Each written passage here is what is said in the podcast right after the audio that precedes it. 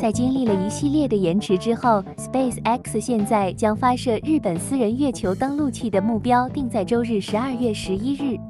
SpaceX 宣布，如果一切按计划进行，猎鹰九号火箭将于美国东部时间周日凌晨两点三十八分，格林尼治标准时间七点三十八分，向月球发射东京公司 Space 的 Hakuto 二登陆器。对于太空迷来说，周日将是一个大日子。美国宇航局的猎户座太空舱计划在当天下午返回地球，结束该机构的阿尔特弥斯一号登月任务。即将到来的 SpaceX 飞行将启动 eSpace 的任务一，原本应该在上个月起飞。然而，它已经被推后了几次，以便 SpaceX 能够对猎鹰九号进行额外的检查。SpaceX 没有分享这些检查的内容。该公司在今天的更新中说，猎鹰九号和 Hakuto R 着陆器也携带一个小型阿拉伯联合酋长国月球车，都看起来很好，可以在不早于周日发射。任务一并不是最近唯一被推后的猎鹰九号飞行。SpaceX 首次发射 OneWeb 互联网卫星。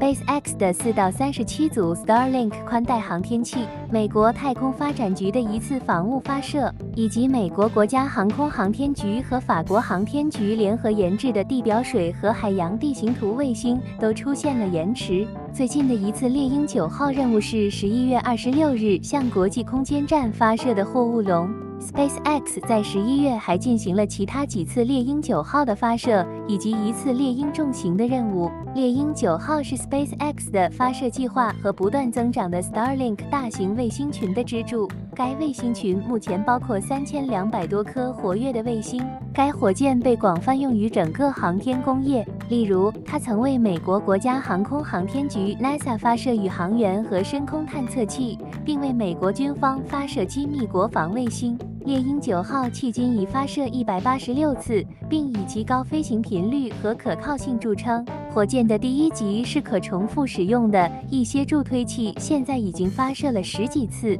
有了所有这些历史遗产和成功，看到猎鹰九号的一系列延迟就有点奇怪了。也就是说，蓝色起源公司九月在其新谢泼德亚轨道飞行器的一次无人驾驶发射中遭遇失败。该飞行器到那时为止已经取得了一长串的成功。这一事件提醒我们，太空飞行仍然是艰难的，没有什么可以被视为理所当然。